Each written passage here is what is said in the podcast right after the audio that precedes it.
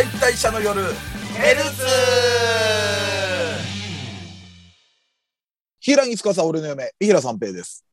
セイバーは俺の嫁、ドイチです。沢地帰りヤシナゴミ、三浦朝さんは俺の嫁、松崎勝利です。はい。ということでですね、えっ、と、あと1ヶ月で、えー開催される第3回二次元再大社の夜井戸端会議、えー11月25日金曜日、阿佐ヶ谷ロフト A で開催されます。はい。はい。で、えーこちらはですね、まあ、チケットはもう販売中になっておりますので、まあ、ツイッターか、こちらのヘルスのブログでご確認ください。お願いします。そして、えー今回テーマは松崎プレゼンツ秋の企画祭りという感じになってるんですけれども、はい。はい。えっ、と、配信前にも、えー会場限定の、えートークが30分あります。はい。はい。なので、会場と配信の、えー開始がちょっとずれてるということですね。はい。はい。で、配信はですね、えっ、と、だいたい1週間、えー12月2日まで、えー購入も視聴も可能です。で、えっ、と、会場来場者にも視聴 URL は、えープレゼントされますので、えーぜひぜひ皆さん、えー会場来られる方も、地方の方は、えー配信でですね、見ていただけると嬉しいので、よろしくお願いします。お願いしまお待ちす。しております。はい。ということで、えーまた秋アニメの話をしていきたいのですが、はい。今週はじゃあ、ドイチューさんから、はい。私、うん。えー、っとですね、まだ1話見ただけなんですけど、はい。えーっと、恋愛フロップスっていううん。アニメが、はいはい。ま、まあ多分ハーレムものなのか、な、なんなのか、なんなのかよくわかんなかったんですけど、うん。とにかく、あの、ラッキースケベが起きまくるアニっメで。ていう。はい。ラッキースケベの範疇超えてるのもありましたね。超えてましたけどね。なんか、なんかね、その、曲がり角でぶつかって、パンツ見えちゃったとか、往年の。はうん。い。ガラガラの電車で横に座ってきた人が、なんか、暴れたらうん、おっぱい触っちゃったとか、階段が、階段から転げ落ちてきた女の子のうん。が上に乗っかっちゃったとか、反面騎乗ですね。はい。かと思えば、な、なんか結構近未来の話なのか、うんいまいち設定が、うん、よくわかんなかったんですけど、まあ、ま、なんか結構デバイスみたいなのが進化してるような世界観で、で、お掃除ロボットが街を掃除してて、うん。えーそいつがなぜかブラジャーを持っていて、回収騒ぎだよ、そんなの。ロボット。大問題だよ。それ私のっていう女の子が走ってきたりだとか、うんかと思えば、えーっと、犬に腰振られている男の子がいたりだとか、あれあれあれダメでしょ。あれあれあれ地上波ダメでしょ。なんだこ、なんだこのアニメって思ってたら、はい。学校行ったら、立はいうんでとりあえずまあ、まあ、一回一回なんか殴られたり、なんかちちょっとトラブル起こって、学校行ったら全員転入してきてて、同じクラスに。同じクラスに。一人は今日から担任になりますみたいなこと言い出すし、もうさ、もう、そんな転校生5人も6人も来るクラスの担任が新任って、なんだこのアニメと思って。うん。うん、全く同じ感想を抱きました。はい で、なんか、あのー要所要所が、うん。ときめものパロディなのか、なんか、うん リスペクトなのか、わかんないんですけど、リスペクトなのか悪ふざけなのか。やたらとなんか、主人公、主人公がまたなんか、変に記憶が曖昧やったりするような設定がなんかちょっとあって、うん、うん、うん。で、なんか、おいおい、俺の席どこだっけみたいなことを、うん。その、友人なのかわからんやつに聞いて、うん。友人も友人でなんか、おいおい、俺のこと忘れちまったのか？うんみたいな。うん。で、やたら女の子のことを教えてくれる。やたら説明っぽい、ね。説明がね、上手な、金髪の、うん。よしおって名前のおやおやです。しかもこれ調べたら、名字も伊集院です伊よ。集院。はい。伊集院吉尾ってことは、もうハイブリッドじゃないですか。そうなんですよ。あいつは。な、なんやこのアニメと思ってて。で、まあ一応まあその他の、いろいろまあその、1話でもうちゃんと和解するんですよ、みんなと。あれは誤解だったみたいな感じで。うん。なんかみんなそれぞれ軽くフラグ立つような流れにななんかね。うん。うん出会いは最悪で。そうそう。ああ、なるほど。うんこれからまあ、まあ攻略じゃないけど、なんか、いろいろとフラグが立っていくのかな、みたいな感じかと思ったら、急にうん。伝説の木下みたいなところにが現れて、あれ、あれさ、シルエット全く一緒でしたよ。全く一緒の。あの見たこえとあるたちの知ってるエンディングが始まったそうそうそうそう。急に桜の木要素がね。そう。そもう淡い気持ちになっちゃったよ。う。はい。で、メガネ子の子が急に告白してきて、うん。出会ったとこやのに告白してきてうん、え？ってなったら、スカートがパーンってこう風になびいたら、うん。履いてませんでした、みたいな。もう、だから、あの、ときメモのパロディ、リスペクト、十分大丈夫なんですけれども、はい普。通に怒られないかなって心配ねねですね。なんか、紐パンがひらひらひらーって飛んでって終わるっていう。エロメモ、エロメモですよ。はいエロメモ。2話見んのどうしようかなと思ったんですよね。なんかね、見るのが怖い気もするんですよ。うん。しかも最後、あの、そのメガネの子がさ、はいあの、好きとか嫌いとか言い出したのは誰なのかしらって、うんセリフで言うけど、あれ、ね、ときメモの歌じゃないですか。そう。ね確かに。。うん。許可、戸波から許可取ってんのかなみたいな心配はありましたけどね。どうなんすかね、あれね。ねえ。うん。大丈夫なのかな堂々とパクってるだけかもしれないですね。あれ、だから、パロディとかオマージュとかリスペクトとかじゃなくて、パクリの可能性もあるからね。コンプラ全盛の世の中で。そうそうそう。大問題だ。で、しかも、あれですよ。パッショーネですよ。あ、少年が。から、ねうん。打ち切り上等みたいに思ってんちゃうかな。3 話で、また。え えやめてよい。や、もうね。一種族レビュアーズみたいなことにねならないといいですけどね。そうそうそう、そうなのよ。いやー。結構な声優さん揃えてるしなーと思って。ねえ。本当ですよ、みんな。うん。伊集院吉尾はダメでしょ。伊集院吉尾、福山潤か。ぽいなぁでも。いい声優使ってますよ。うん。いや、にしても、入江龍賓くん見てたら暫定入ってたんじゃないですか。あの、ね、これね、うん。今回、あの、可愛い男の子の出番が遅かったっていうのはありますね。うん。うん。これは、これはね、入ります、これ。うん。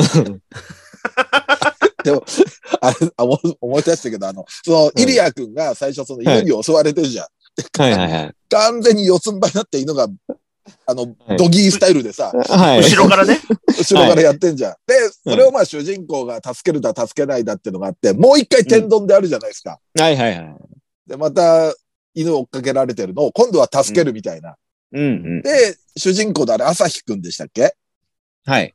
あ朝日くんも、その犬にはい襲われるんだけど、うんもう襲われた後、なんか、ズボン、ズボンがそうそうそう、ズボン上げるんですよケツ丸出しになってて、いや、これ、これもうさ、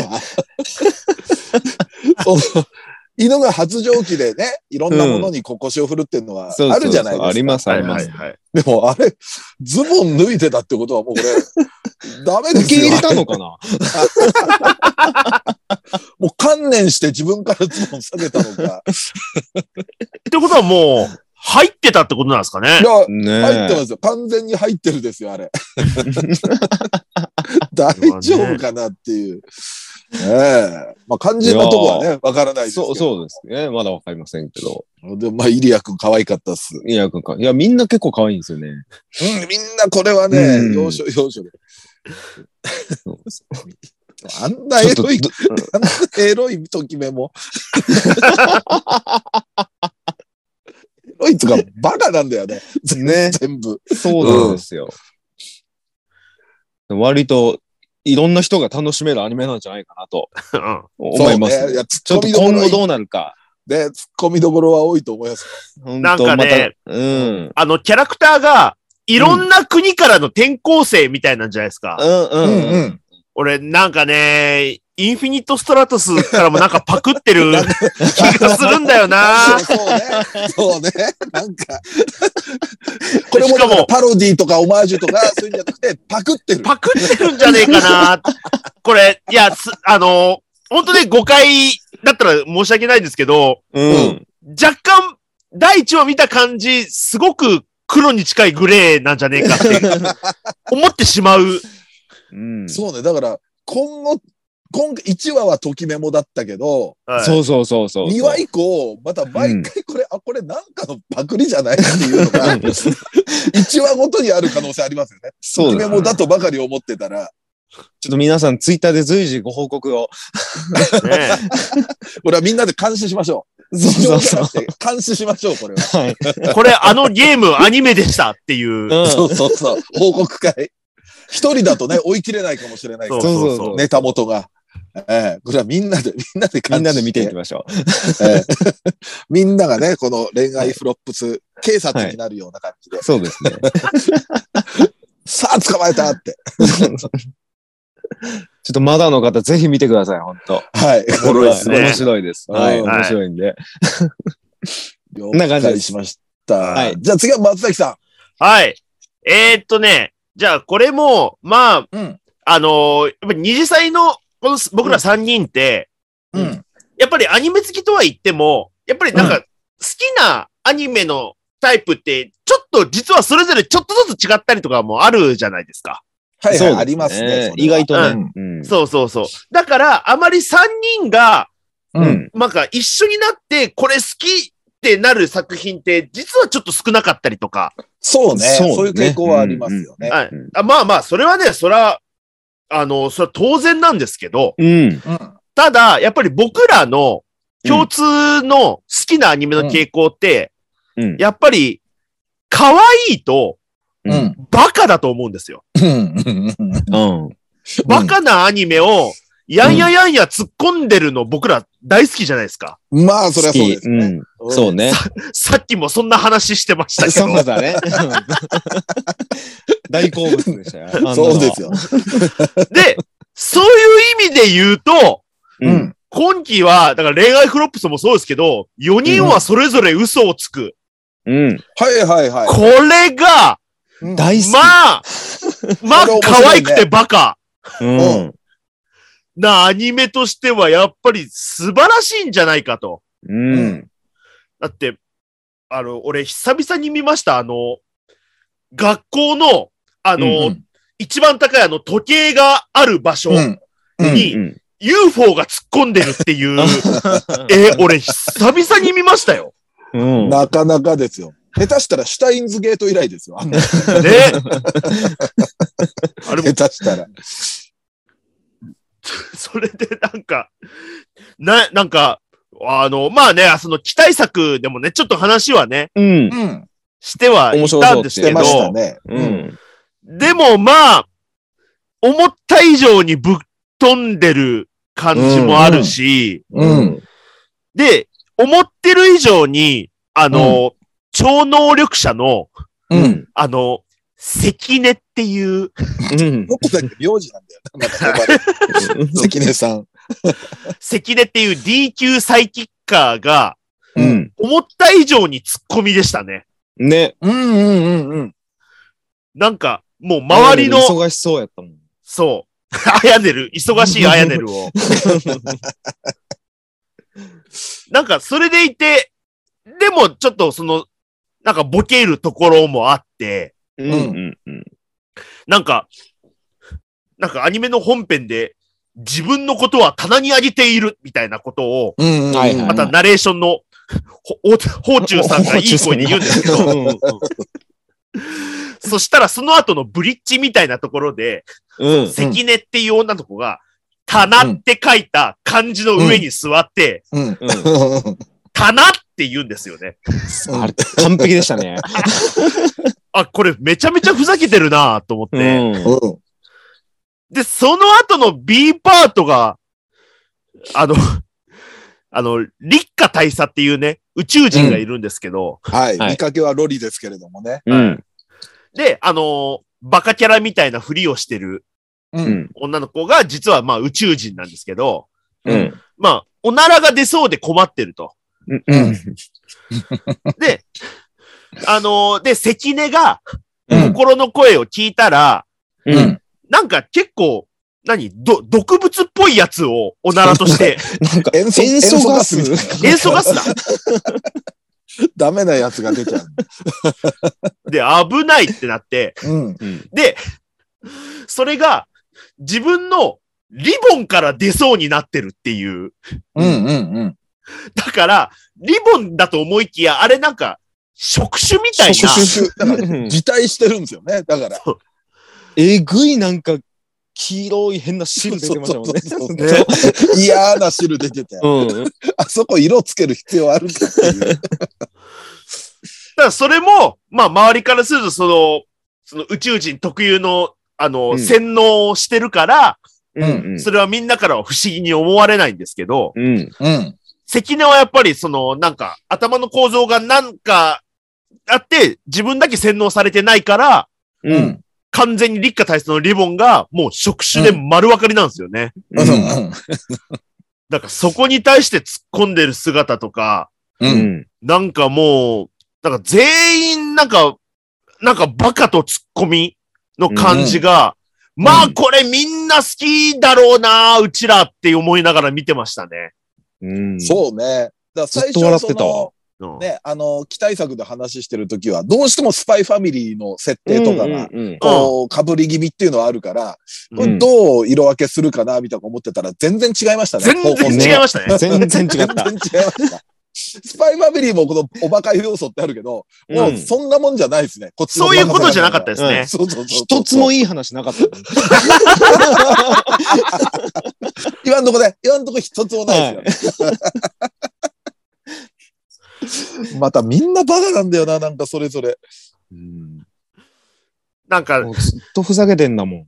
そう、んあのー、翼ちゃん？あの、うん女装男子の、はいはい。はい本名剛くんが、うん。なんでここにいるのかみたいな設定も、うん。あ、そんな感じ？と思って。ね。双子のお姉ちゃんがお姉さんが。う。うんん。入れ替わりなさいっつって。うん。あの、あんたが入学した学高校に私の好きなアイドルがいるから入れ替わりなさいっつって。あ、そんな、それぐらい？と思って。そうそうそう。本人不本意なんだよね。うんねお姉ちゃんもお姉ちゃんで大変なんでしょうね。向こうでは。ね、うだと思うんですけどね。ん。うんで、またその女の子に囲まれて嬉しいかっていうと、翼くんの好みは全然違うんだよね。なんか割とお色気系の。お姉さんタイプが好きだから。うん。だから全然乗り気じゃないっていう。うん。だからそこで恋愛関係になることもなんかなさそうっていう。そうですよね。うん。なんか、なんか全部面白かったな。全いや、面白いですね、これは。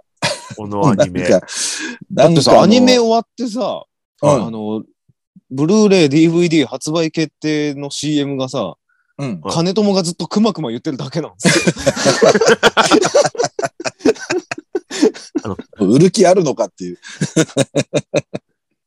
熊役ですからね。あ、うんくま、くまくまくま、くまくまくまくまくまってずっと言ってるだけで、狂気。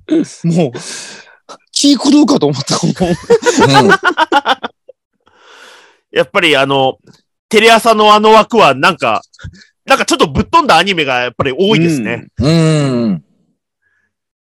いや、でも面白かったずです。ずっと面白かった、ほんと。ねいや、やっぱい唯い、いい設定だと思いますね、やっぱなんか。だって唯一さ、その、ちゃんとストーリーを一本できそうな、その、千代ちゃんの抜け人で追っ手がいるって設定もさ、はい。全然シリアスにならない感じあるもんね。あねるある。うん。もう、あんな追って丸見えでいいんすかね？そうそうそう。忍んでない。ねうん目立つよ、これ。このはい。格好。なんかイケメンだし。そうそうそう。うんなんかこの半蔵くんですか、この忍者の子。この子も気苦労が多そうで、なんか、ね好感あありますけどね弟なのか。弟って書いてますよね。そうだ、千代ちゃんの弟なんだ。ああ、なるほどね。ね。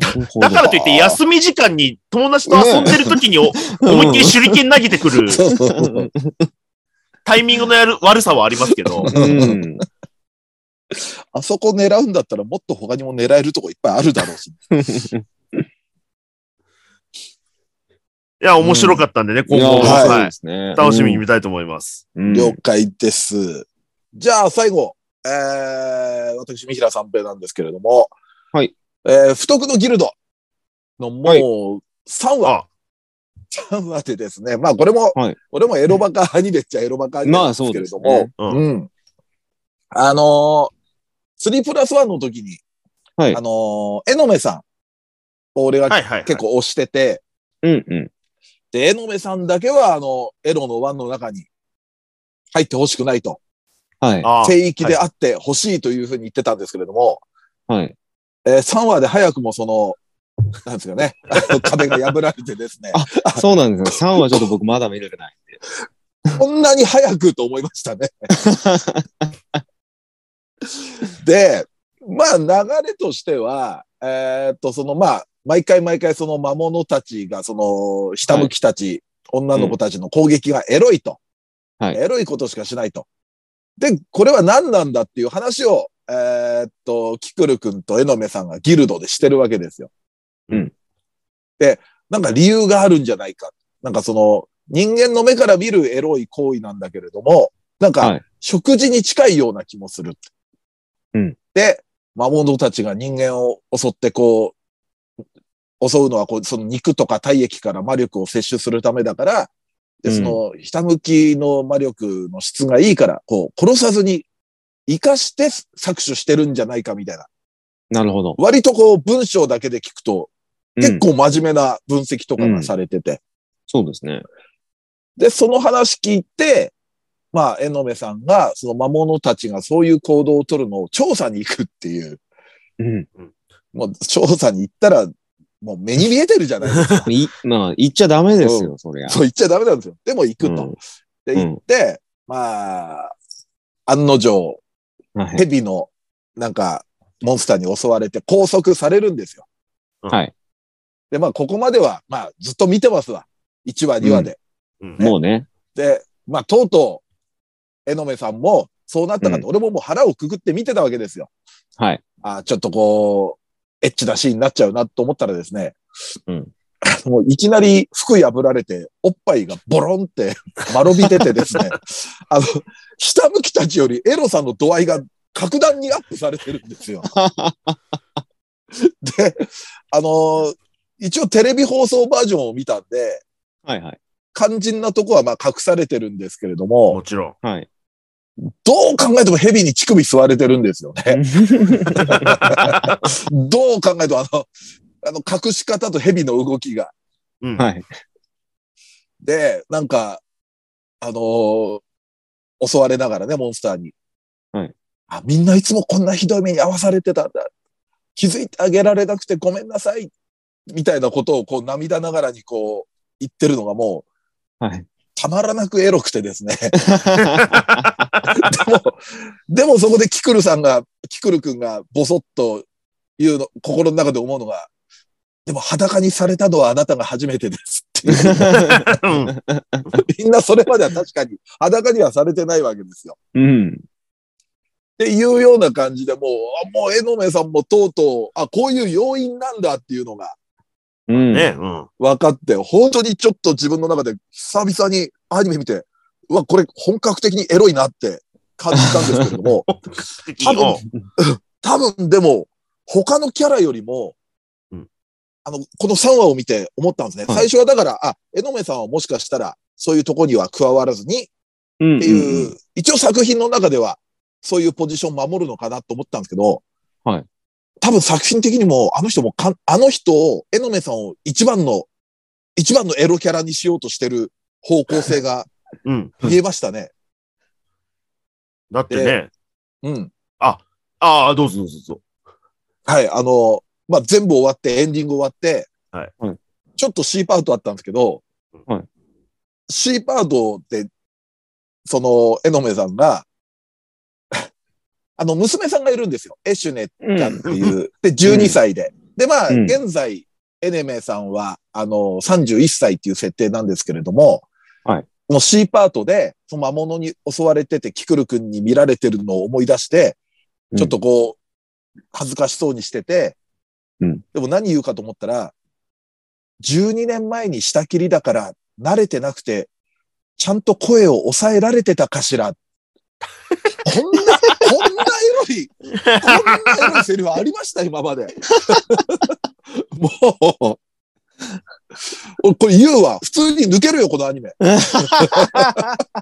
全然抜けるわ、もう。本当にもね、このアニメが抜けるの1位ですね。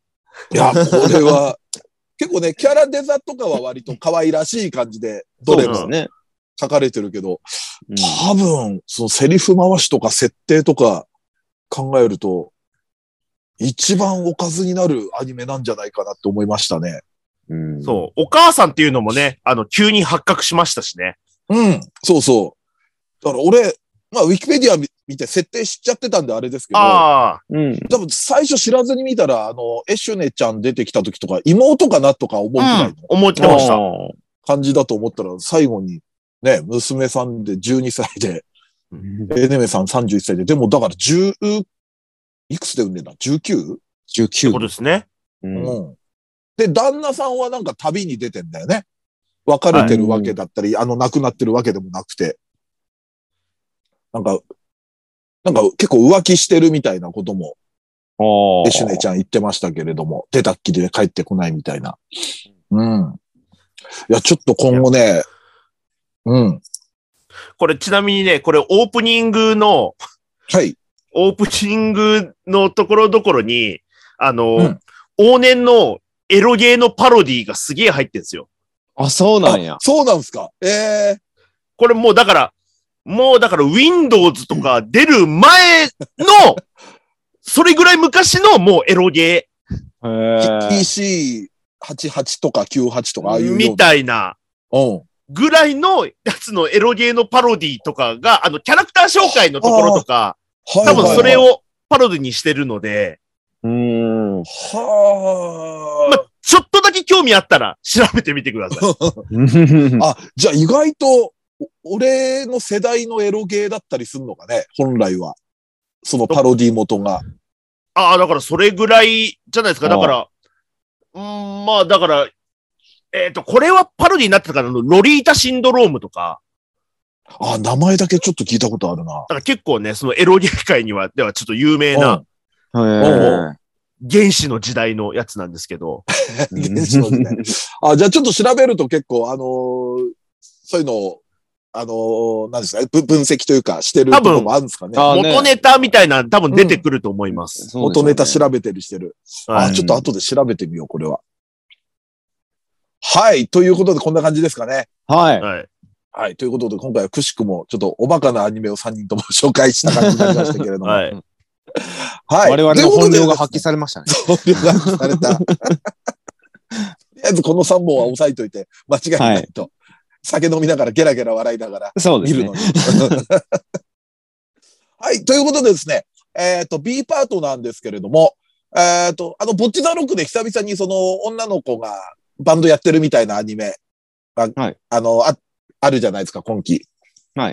はい。だからちょっとですね、えー B パートは、なんとなくこのキャラにはこんな楽器が似合う選手権というのをですね、あーやってみたいと思いますんで、えーこの後も皆さんよろしくお願いいたします。はいなんとなくこのキャラにはこんな楽器が似合う選手権。イエーイ。はい。ということでですね、えっ、と、まあ、さっきも言いましたけれども、えーボッチザロックで久々にちょっとガールズバンドのアニメっていうのが始まってますのでですね、はいまあ、なんとなく、このキャラにこんな楽器持たせたら似合うんじゃないみたいな。うんうん弾ける、弾けないも置いといても全然構わず、なんとなく合うんじゃないみたいなのをですね。はい。ちょっとまあ、うん順繰りにいろいろ語っていこうかなっていう感じの企画です。はあはあはあはい。なるほど。じゃあ、えっと、一中さんから行きましょうか。似合うというより、うん。あのーのんのん日和のナッツンに、はいはい。お兄ちゃんがギター弾くじゃないですか。弾くんですよ。ああ、はいはいはいはい。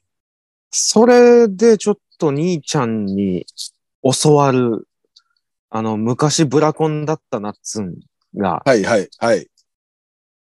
エレキギターをに興味を持ち、うん。お兄ちゃんのちょっと弾いてみるけど、うん。うまくいかなくて投げ出すみたいなのが浮かびました。あー、なるほどね。うんはいはい。あー、それいいっすね。お兄ちゃんがめっちゃうまいんですよね。なんか、一一人でずっと弾いてるだけなんですけど、ピアノも一緒だよね。そうそうそうそう。あの人は才能いろいろあるからね。うん。自分の卒業式自分でピアノ弾いてましたからね。そうですね。最終回。おソロコンサートじゃん。ソロライブじゃん。なるほどね。まあでもあ、夏でもいいっすね。いいかもって思いましたね。うんなんかパッとだから浮かんだんが。だだからもう何回で、まあ何日か後にはもう部屋の隅っこにギター、うん、そうそうそう。うんほりかぶってるみたいな。うん。でも最初ギター持つときちょっとそのお兄ちゃんがこれ弾いてたのか、みたいな感じで、ちょっと昔のあの感じを思い出してほしいですけどね。ブラやっぱねコンだっ、た。ああの関係性、みんな好きですもんね、やっぱね。う。うんん。うん。なるほどね。はい。はい。じゃあ、次松崎さん。はい。はい。僕あの、あれ、んーん、なんて言ったらいいのかわかんないんですけど、うん。あの、ん楽器、あの、なんか、それこそギターみたいな感じのあの、琴バージョンみたいなやつ、なんかありません？琴バージョン。ギターの。こと。こ、こと、なんか、なんか、その、あの、ペンペンペンペケペンペンペンペンペンペンペンペンペンペンペンペンみたいな、なんか、なんか有名な、三味線とはまた違う。あ、あ、三味線だ三味線です。あ琴 のギターバージョンイコール三味線ではないと思うけど。まあまあまあ。ーまあ言わんとすたるどり着いてよかったわ。うんまさか三味線を分からんわけないよなと思って、いろんな楽器巡りましたよ、今。そうそう、なんか、しゃ、なんか三味線が今全然出てこなくて。そっか、あれあれ三味線かあれ三味線ですね。三味線です、多分。多分三味線ですね。あ、そう、あ、あれが三味線でもわかんないよね。松崎が思ってる楽器と俺らが思ってる楽器。実は違うかもしれないからね。うん。なんかちょっと、なんか、ね、楽器によってはなんかエエレキチックな感じのやつもあって、アンプにつなぐような。え、まあ、じゃあ違う？三味線でもあることあるけど、え違うのかな？あのなんか有名な兄弟いませんでしたっけ？あ、じゃあじゃあ三味線ですすよ。あ、じゃあそれ三味線？うん。三味線です。あの、テチナーニャじゃない兄弟。わかります、わかります。そうそうそう三味線の兄弟いますよ。う。いますいます。あ、じゃあそ、それです。三味線だ。うん。じゃあ、その、三味線なんですけど、楽器まで長かったな、たどり着くの。なんかやっぱり、うん。あのね、キセコイの五条くんにやっぱり和っぽいやつをやってほしいんですよね。なるほど。はいはいはいはい。うんっていうのでなんか、なんかそれがなんか出てきて、いいですね。似合う似合う。うんうん。だからまあ多分弾けないとは思うんですよね。うん。やってはないだろうから。うんうんまあそうですね。まあもしかしたら昔誰かに教わったことがあるぐらいはあるのかもなとかもうっすら思うんですけど。でも、うん密かに、密かにっていうか、実は、まあ、ちょっとだけでも、そんな上手くなくても、うん。なんか、まあ、ああいう和の環境で育ったから、うん。ちょっと弾けるくらいの感じのを、うんマリンちゃんが見て、すっげえなんか、めちゃくちゃうまいんですけど、みたいなそうそうそうこと言ってほしいですね。うん。そう。だからさっきの土井さんのあれじゃないですけど、だからマリンちゃんに教えるみたいななんか展開なんかならないかなと思って。なるほど。うんうんうん。もうそれこそコスプレの小道具で。であーやっぱ弾けた方がいいそうそうそう弾けた方が、実際弾けた方がいいよね、みたいな。じゃあちょっと僕、練習します、みたいな。まずは僕が練習します、みたいな。どんだけいい子なの、五条。で、実はおじいちゃんがめっちゃ上手かったら、それはそれでかっこいいですよね。あーめっちゃいい。うんうんうんうん。あのおじいちゃん、弾けそうやな。弾けてほしいな。まあなんかけ全然わかんないけど、おじいちゃん、なんか真っ白の音の登場人物とつながりあっても違和感ないかああ、いいですね。いいですね。うん。そんな手先がね重要なあれで楽器とかやるのかどうかちょっと置いといてなんですけど、うでうんんうんうんうん。もなんかちょっとそういう展開とかあってもいいんじゃないかなっていうのは。うん。な。ああ、なるほどね。五条くん似合うね。和の楽器。でも三味線だろうな、なんか。ですねうん。うん。あれ琴のギター版のやつです。はい。ことのギター版。多分ことのギター版ね他の人正解たどり着かないと思うよ。ことって外れてるからねみ。たいな 服装でしたもんね。真っ白の音もサムウェイにタオル巻いてっていう感じだったもんな。なるなほど。るほど。じゃあ次、私なんですけれども、はい。あの、シマリン、ゆるキャンの、うん。うん。うん。個人的にはウクレレを持たせてみたい。うおー。で、まあ、実際のキャンプ地であまり楽器鳴らすって、どこまでその大丈夫なのかみたいなのはあるんですけれども、なんかまあ、シマリン割とそのシーズンオフに、あの、誰もいないようなキャンプ場行ったりもしてるじゃないですか。はいはいはい。うん。なのでそこでちょっとこう、ポローンみたいな感じで、うんうんうんうん。なんか最近勉強しだしたウクレレを持って、で、人に聞かせるのはまだ、あの、抵抗があるけれども、誰もいないとこでちょっと弾いてみるシマリンを見たいですね。それいいですね。うん。あーうん。なん確かに、サイズ的にもまなんかね、似合いますね。あ、うん。で、また、あのーバイクでね、はうん運ぶには、多分ウクレレあたりが、ギターだとちょっと大きくなってしまうので、でかいですよね。うんうんウクレレなんかは、あり。で、いいですね。それ、を、なでしこが知って、うん。りんちゃん、私も楽器買ったよみたいな感じになって、うん。すごいトンチンカンな楽器買って欲しかったりしますけどね、なんか。でもトライアングルとかじゃないですか。なでしこは。一緒に合合わせよう、合奏しようよとか言って、うん。トライアングル、カスタネット。うん。初期のゆいちゃんじゃん。ゆいちゃん。でもちょっとシマリンにはなんかウクレレうん。持って、キャンプどっか行ってほしいですね、バイクで。確かに、そうですね。うんアンプはいらないですもんね。アンプがない楽器がいいっすよね。そう。で、うんなおかつちょっと、まあ音、音階というか、メロディーを奏でられるようなのがうん、うん、うん。いいかな。実際キャンプとかどうなのかね。あんまり騒ぐと良くないとかも聞くからね。うん。うん。まあね、ねでも、どうなんですかね。まあ、その、夜中にギャンギャンはダメでしょうけど、うん。昼間のそういうデイキャンプとかやったらみんな割と音楽あ流。したりもしてますしね。うんうんうんうんその辺はいいんじゃないですうん。うん、なるほど。ということで、シマリン、うんウクレレですね。うん。さあ、じゃあ、もう一周してみますか。はい。えっとね。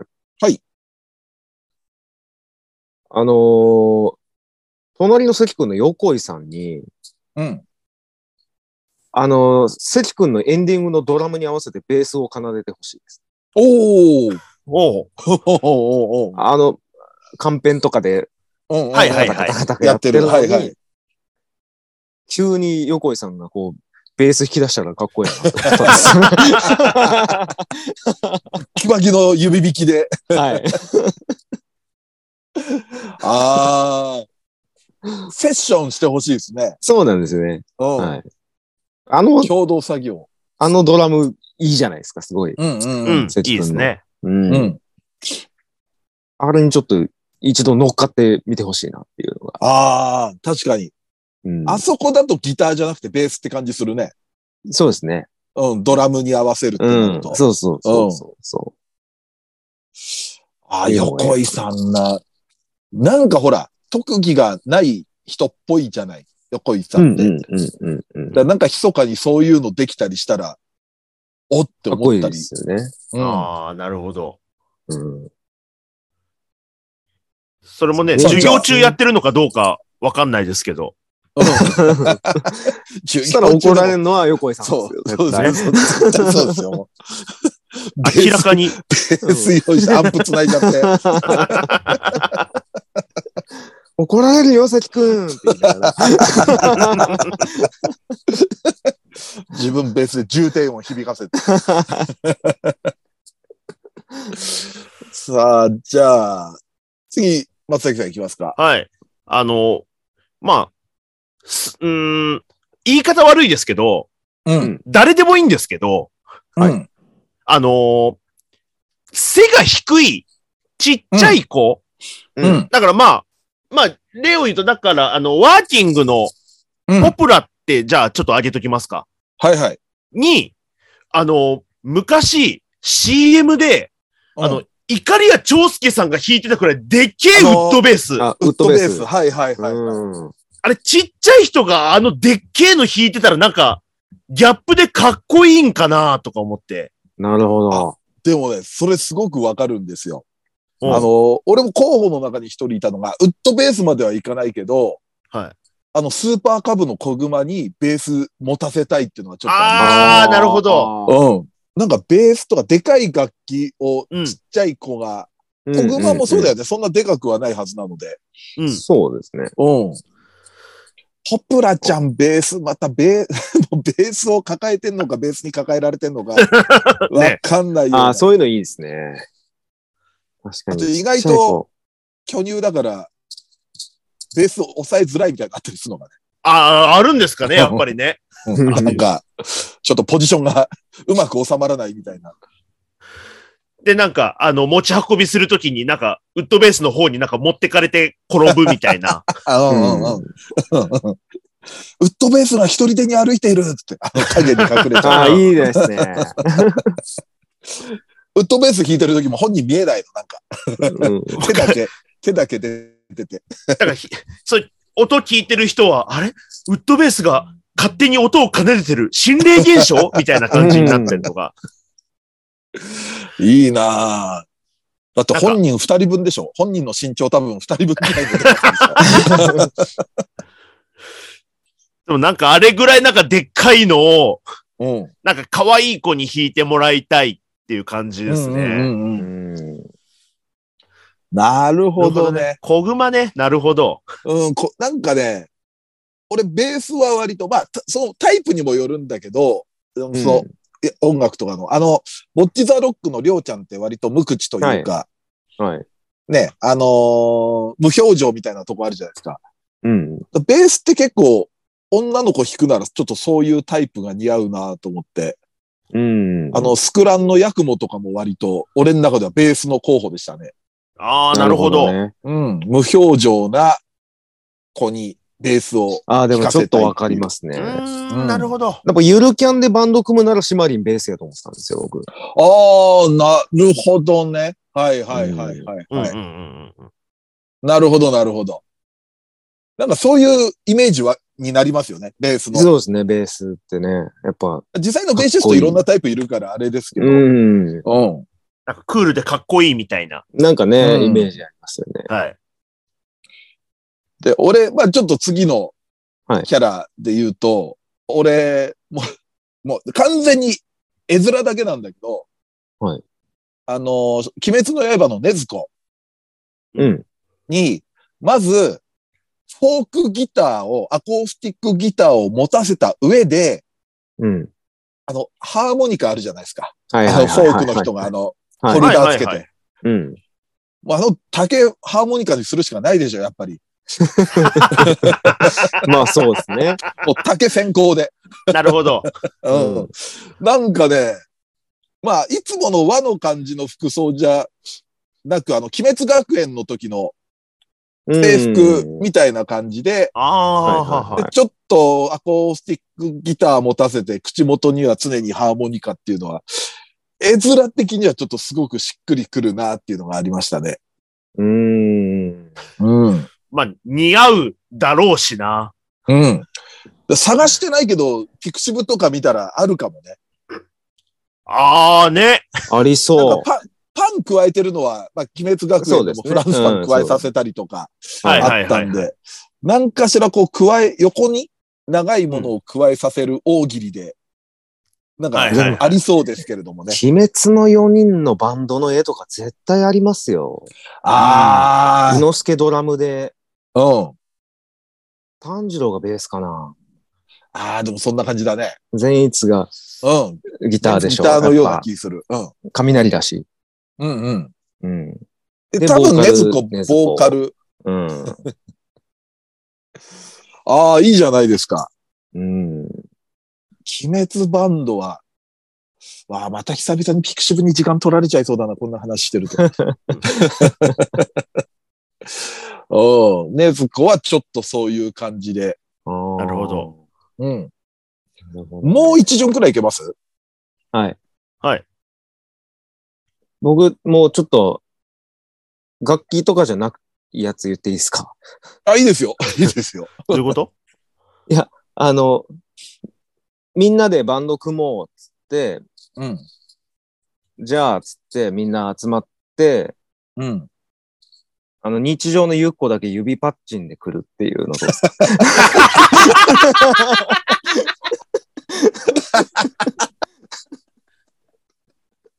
ああ、いいもうわかるわかるわかる。すごいいいですね。うん。楽器じゃねえよって、もうんう、ちゃんみよが。指パッチンかようめえのかよみたいな。今思ったけど、ちゃんみよのツッコミって三村さんだね。ねそうです。なんとかかよ あー、ありそう。それをちょっそはい。見たいなって思いました。楽器じゃないですね。う。なるほど。松崎さんどうでしょう？僕はね、なんかね、あのーだから逆に、あのー軽音のミオにうん。別の楽器やらせるならなんだろうなっていうのとか、ほう。うんなんか考えて、うん。でもなんか、あれ、なんかお互いの楽器なんか交換するみたいなのってなんかやってましたっけ？話の中で。低音だとあったかな？どうだろでもなんかそれなんかありそうじゃないですか？う。うんうんうん。プロでもでもなんかお遊びでやりますからアね。ズニャンとちょっとゆいちゃんが、ムッタンとギータをちょっと交換するみたいなのあった気もするけど。は麦ちゃんに、い麦ちゃんがちょっとギター弾くってのはありましたね。楽、あの、楽屋じゃないや。楽屋じゃないや、あの、部室。で。部室で。で、その時の絡みは、えっ、と、アズニャンだったような気しますね。アズニャンン。のギター、ちょっと弾かせて、だかになって、でうん、アズニャンが教えてうん、で、なんかそれ見て、アズニャンが、麦先輩可愛いってなんか思う。んうん。あ、か。でもなんか、その、同じバンド内の楽器でならなんかやりとりありそうだなと思って、う。うんん。じゃあなんか、なんか、ミオには最終的にやっぱりその、ちょっと不憫な、不憫な役割というか、う。うんん。どういうことっていうので、あの、うんテルミンみたいな 謎の楽器を、はいはいはいはい。あの、はいはいはいはいはい。やっぱりお嬢様が一人いますから、うん。うん。バンド内に。用意はできるでしょうね。用意できる。テルミン。これはどうやるんだってうん。戸惑いながら、左利きやし。関係あるか？テルミンもレフティーの 左利きようとかあんのかな？どうでも、もう楽器に合わせろになっちゃうかもしれないけど。なんかテ、ルミンね。そうですね、なんかそれぐらいなんか、ちょっとわけわかんない楽器を、なるほど。うんあの、任されて困らされるっていうのをちょっと見てみたいです。ああ。ああ、でもね、軽音でテルミンだと普通に、麦ちゃん、まあキーボードじゃないですか。はい。うん。あれば上手い人音階出せるらしいんですよ。テルミン。ええうん。でもそれでメロディー弾けたりするとこにも行っちゃう人もいるらしいんで、うん。なんか麦ちゃん、麦ちゃんまたそういうの好きそうじゃない？なんか。変なが、変なうん。感じ。うん。うん。こんなの見つけたの？つって。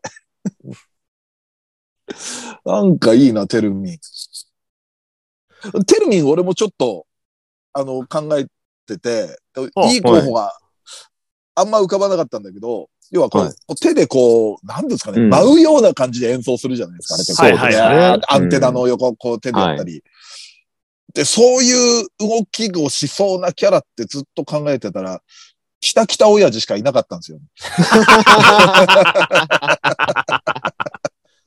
なんか、なんかもうちょっと女性にしたかったんですけど、はい。はいはいはい。ああいう動きなんかしそうな人しそうな人と考えたら、北北親父しか出てこなかった。確かにあの手の動きはそうかもしれない。そうそうそう。テルミン向きかもしれないっていう。めちゃめちゃ早くもできますしね。うん。ううんん。北北親父は。そうそう。そうだ。あとはなんかでも、その、さっきの話じゃないけど、日常の話じゃないけど、キャラ全員にバンドやらせたいみたいなのあるけどね、この作品で。そうですね。う。うんん。それ楽しそうですよね。なんかリコリコでちょっと考えてたもん。ああ。なんか千里がギターっぽいなとか、滝名がベースっぽいなとか。で、うんくるみはなんかキーボードか、あの、打ち込み系の、なんかマニピュレーターとか、はいやはいはいはい。れそうだなとか。ああ、なるほど。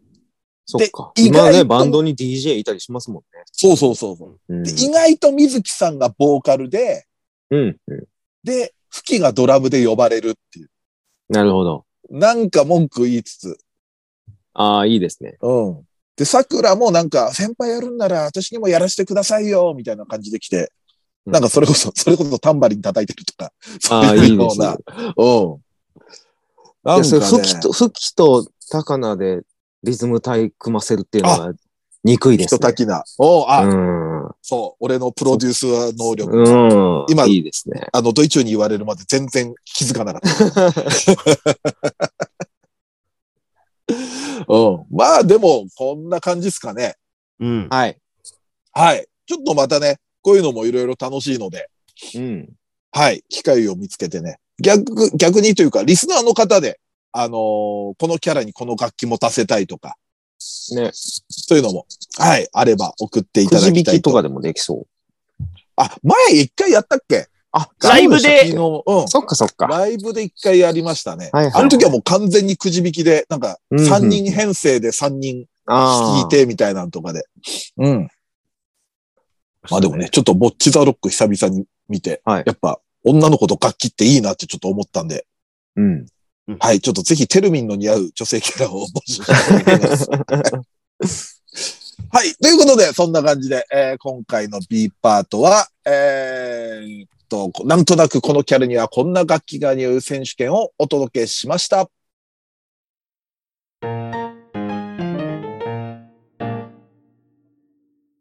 はい。じゃあ、エンディングです。はい。えー久々の生ライブチケット確保。あありがたいですね。ありがとうございます。えーありがとうございます。楽しみですというふうにおっしゃっていただいてて。頑張ります。本当ね、一年、一年以上ぶりになるかもしれないですね、期間で言うと。去そうですね年もうちょっと早くやってると思うので。多分、去年は10月にやってたああ、ので。なるほど。あ、じゃあちょうど、ちょっと一年とちょっと過ぎちゃったような感じですかね。うん。ぜひぜひ皆さん楽しみにチケット。買ってください。よろしくお願いします。はい、えー、あ、三平さんのプロレス小話面白い。もっとやってほしい。お小話。小話だったか。うんあ、でもじゃあちょっと機会があればね、ちょこちょこっと入れ込みたいと思います。はいはい。えー、秋葉メイド戦争、メイドとヤクザ映画を混ぜたアイディアがすごい。出てくるワードが全部不穏っていう。うん。まあ、2話以降も結構飛ばしてますけどね。うん。やっぱ死ぬんだ、みたいな。今回。まだ疑ってたんですね。ええやっぱ死ぬんだ、このアニメと。さあ、じゃあ次。えー、Do It Yourself 2話で、スキー板のベンチを作っていたときに、えークレイが最後のねじ締めをセルフにやらせるところが良かったです。えーうんクレイとセルフはどこか父とこのような空気感もありますね、と。うん。うん。さあ、そしてもう一つ、これは Do It Yourself ですね。うんえー Do It Yourself の米田監督は山のすすめの米田くんのモデルらしい。あ、葵が昔好きだった男の子の名前で出てくる米田くん。えー、ええそう、あ、じゃあ、原作にはこの名前は出てこないのかってことなんですかね。なね、ねアニメ版でちょっとこう、名前つけるのに、うん。まあ当時、スタッフだったのかな？うん米田監督の名前を。へえ、ちょっと、アニメ雑学ですね。ね。さあ次。えー、こちら、3プラス1暫定届いております。お。えー、伊地知虹夏、ぼっち・ざ・ろっく。うん。えー桜坂しおり、夫婦以上恋人未満。そして、アーニャ・フォージャー、スパイファミリー。うん。で、プラスワンが、イリア・イリューヒン、恋愛フロップス。イリア君ですね。いや、くん。イリア君は強いわ、あれは。さあ、次行きましょうか。はい。えーこちらも、えー秋アニメの3プラス1、カッコ暫定。えー忍びの一時より、えー、後節。あの、マスクしてる女の子ですね。うん。はい、えー不徳のギルドより、北向きゃん、北向き。下向きは。いそして、Do It Yourself より、やさくれい、クレイ。クレイ人気ですね、やっぱ。うん、やっぱ人気高いですね。うん。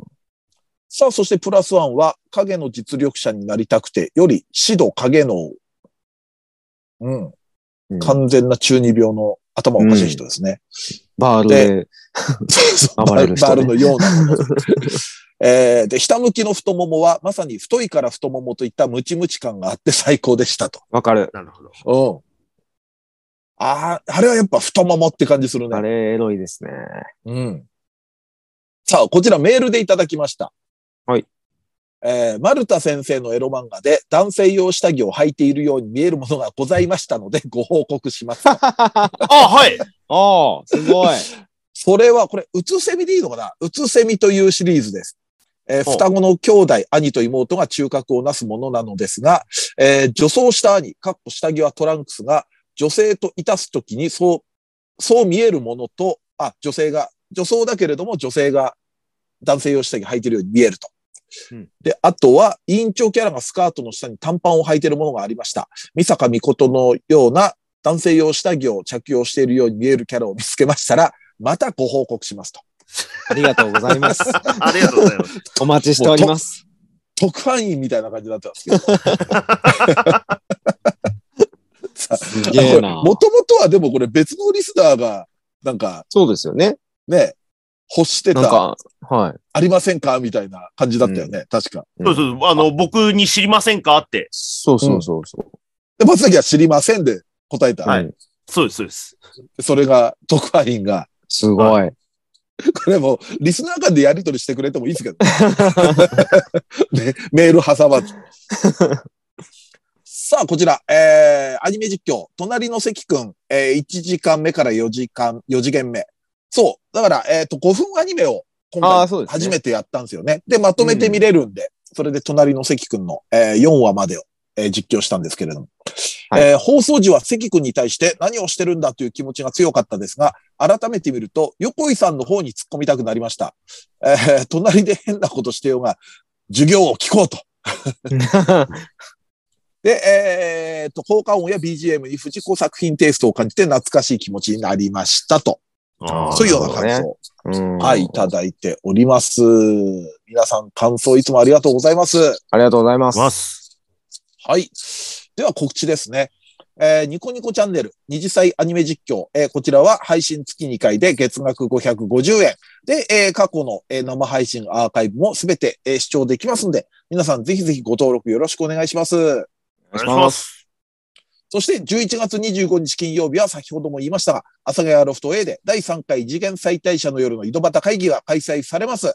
えーこちらも、えーまあ様々な、えーツイッターなり、えーブログなり、えー、阿佐ヶ谷ロフトさんの、えースケジュールなりで、えーそこからチケット買えますので、ぜひぜひ皆さん、地方の方も配信もありますので、よろしくお願いいたします。お願いしま。す。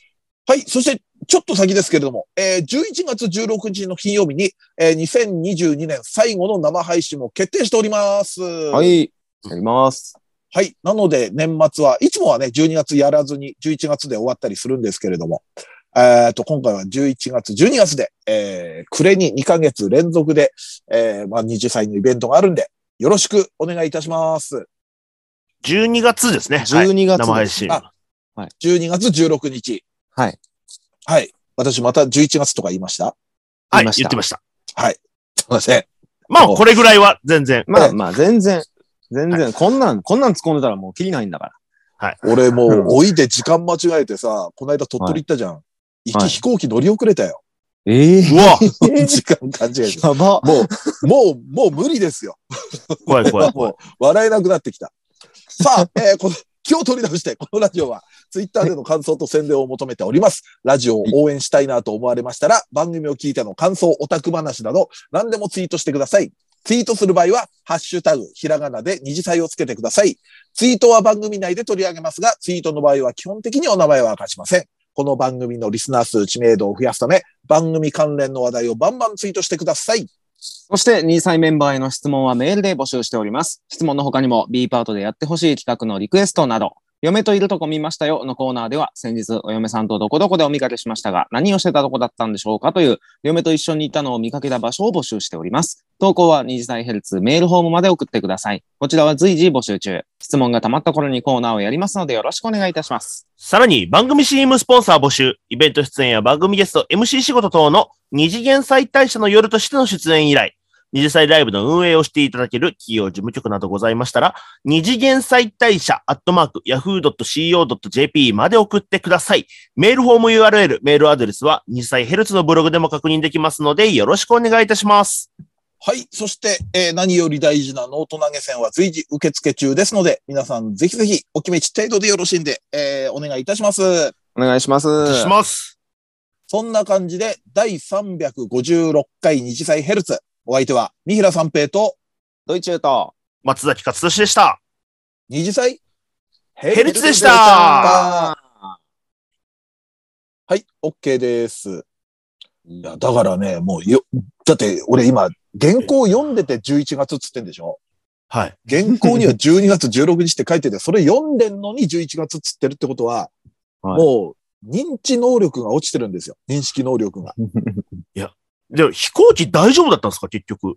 ねいや、で、飛行機も、あの、空港にはもう1時間半くらい前には着いてんの。はいはいはい、ではい。9時15分の発だったんだけど、それをうん。何度も確認してんのに、9時45分だって一回なんか思い込んじゃったら、そこがロックされて、あああ、でなるほど。30分前に行ったら、いいや、これ今もうちょうど出たとこですって言われて。ーあー、うわーなるほど。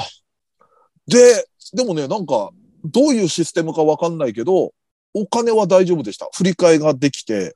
なんか、できるんですよね。うん。うん。ねだから、満員だったら多分ダメなのかな。その、自分が乗る飛行機が。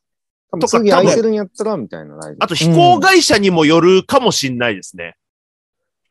いやー、だから、ね、でも、どんな人に聞いてもさ、はい乗り遅れた人なんか全然いないからさ、基本的に。あ、でもうん僕も遅れたことありますよ。あ、本当？飛行機？はい。オンバトの収録で。バリ怒られましたよ。そりゃそうだよ。そりゃそうだよ。それも確か鳥取やったんちゃうかな。そうや、そんで、そんでオフエアやったもん。遅れて行って怒られて、うんオフエア行かんかったらよかったもん。ちょっと、ちょっと今度ね、鳥取いいとこでしたよ、でも。いや、ほんといいとこでした。いや俺も遅れたエピソードあるけど、もう勝てないからいいです。オンバト遅れたわ、もう。勝てないよ。